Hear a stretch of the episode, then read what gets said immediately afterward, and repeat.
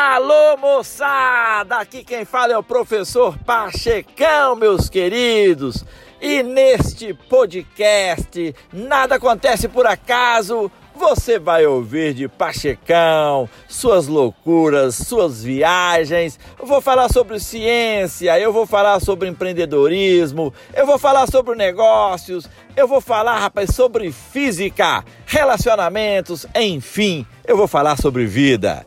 Quero ver você aqui ouvindo, contribuindo, mandando mensagens e dando feedback. Fala legal? É isso aí, meu irmão. Bye bye.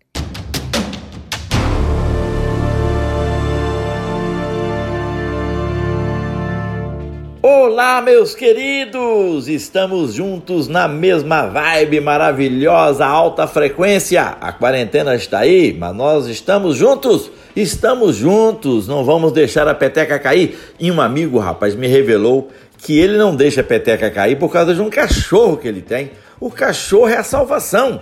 Agora, vocês sabiam, rapaz, que nós amamos crianças e cães da mesma forma? E não sou eu que estou falando isso é um estudo feito no Japão. Ele indica que a chave para isso está no hormônio, a ocitocina. A ocitocina é o hormônio que desperta a sensação de apego por outras pessoas e é liberado, por exemplo, nas mulheres durante o parto. Na experiência feita pelos cientistas, cada voluntário falava sobre sua relação com o cachorro, depois brincava com ele durante meia hora.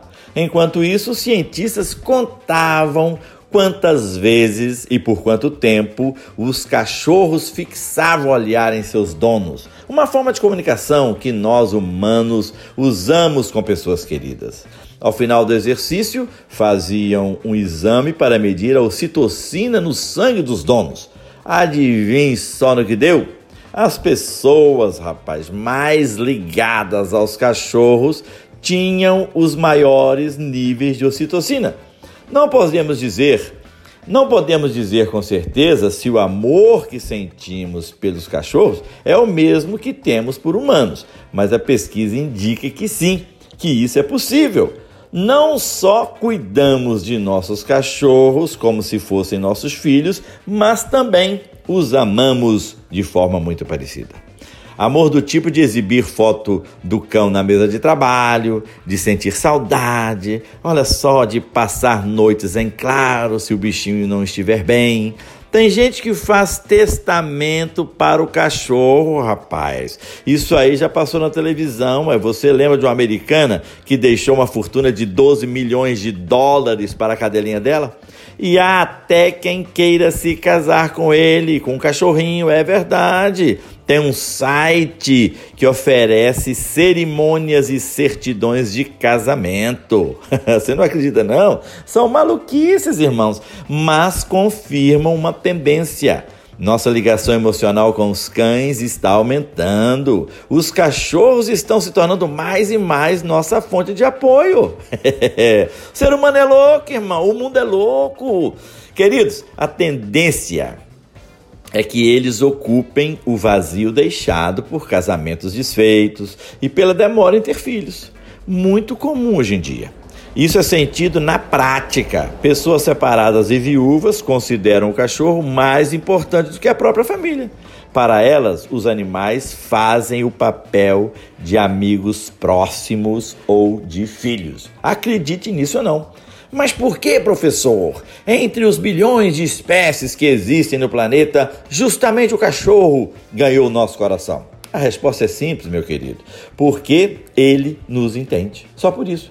Cães são animais muito bem qualificados para interpretar gestos e sinais humanos. Cientistas chegaram à conclusão de que eles entendem o que um dedo apontado quer dizer e sabem seguir uma indicação humana.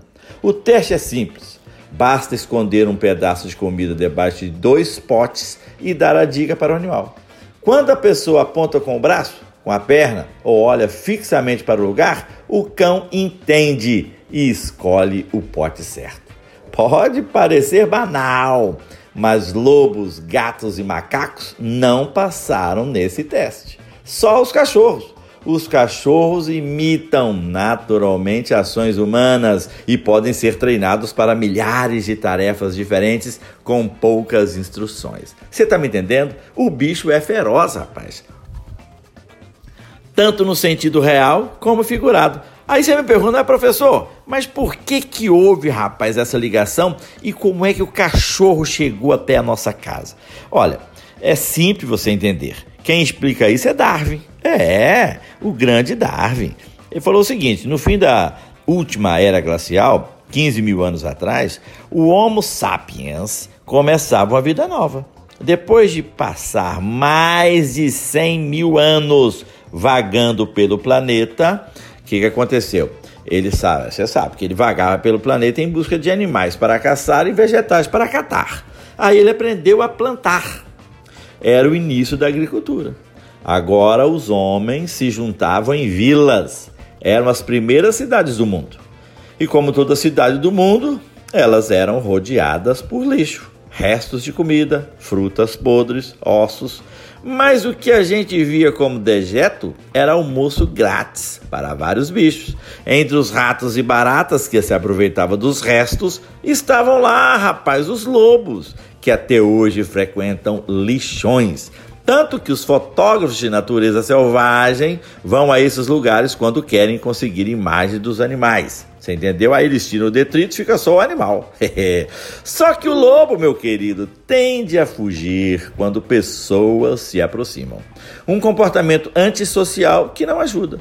Desse jeito, o bicho não conseguia ficar muito tempo perto de uma vila para comer nossas sobras. Isso até a lógica da evolução entrar em cena.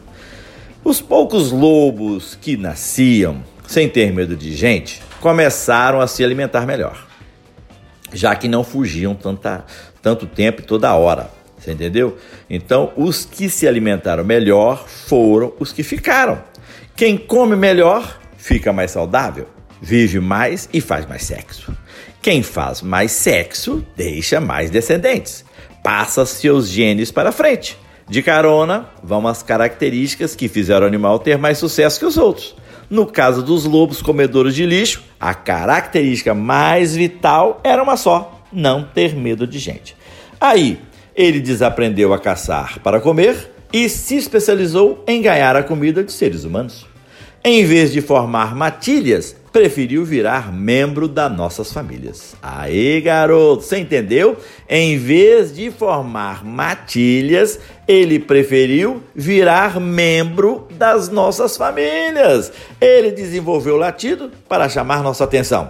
E os instintos que sobraram foram os que parecem mais agradáveis para todos nós. Aí, garoto! Agora você entendeu por que, que o cachorro tá no nosso meio e a importância dele para muitas pessoas. Um cachorro salva vidas, meu querido, tanto no sentido real como no figurado. É isso aí! Já tive três, já tive três. E um gatinho também. O gatinho não era muito chegado, não, mas eu gostava dele também. Roger, ele rasgou meu sofá todinho para coçar as unhas.